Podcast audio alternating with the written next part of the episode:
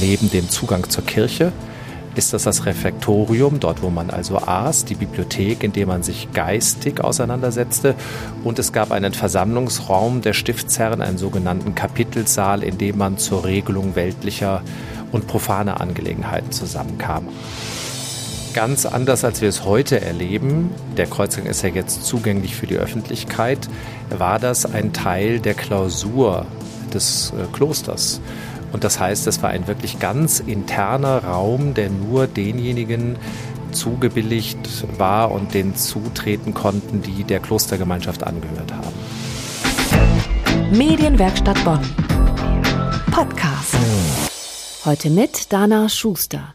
Mitten im Zentrum von Bonn befindet sich ein versteckter Ort, von dem viele Menschen gar nichts wissen, der Kreuzgang des Bonner Münsters.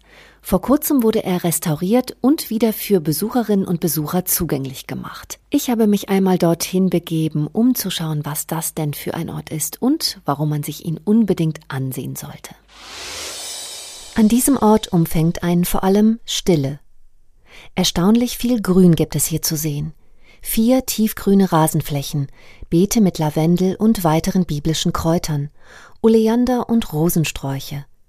Im Halbrund flaniert man um das Zentrum mit einem kleinen Springbrunnen. Hier hört man nur das leise Plätschern des Wassers. Stadtdichand Wolfgang Picken ist der Pfarrer des angrenzenden Münsters. Ihm ist jeder Stein hier vertraut. Im Wesentlichen sind alle Dinge, die für die Gesamtversorgung äh, der klösterlichen Gemeinschaft und dieses Lebens wichtig waren, an einem Kreuzgang angesiedelt. Also neben dem Zugang zur Kirche ist das das Refektorium, dort wo man also aß, die Bibliothek, in der man sich geistig auseinandersetzte.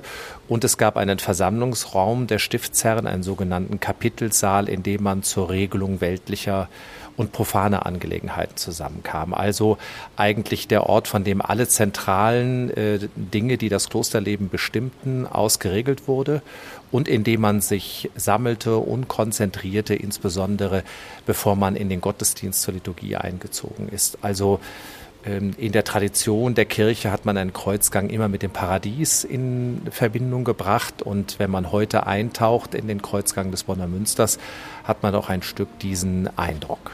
Ich laufe zwischen den kühlen Mauern entlang. Zum Innenhof hin sind die Säulen der Rundbögen am oberen Ende mit Blumen und Tiermotiven verziert.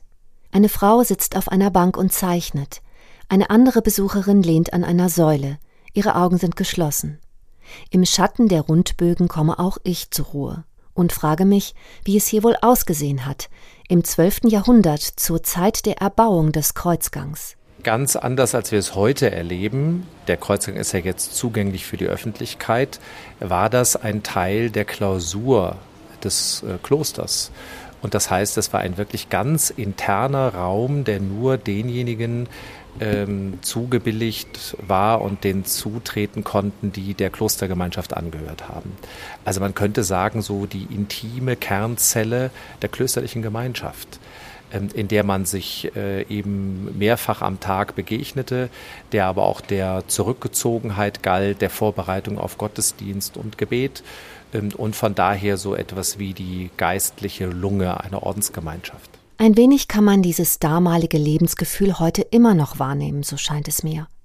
Die restaurierten Arkaden und der neu gestaltete Garten laden auch im Jahr 2021 dazu ein, einmal seinen Alltag zu verlassen und sich wieder mit etwas Größerem zu verbinden. Heute hat sich der Charakter nicht viel verändert. Es ist nach wie vor ein Ort, in dem Sie sich wunderbar zurückziehen und die Stille finden können aber er ist eben nicht mehr eine Hauptverkehrsader in einem Kloster, sondern man könnte sagen, draußen sind die Hauptverkehrsadern, da ist es lärmig und die Leute treffen sich und rennen von einer wichtigen Angelegenheit zur anderen.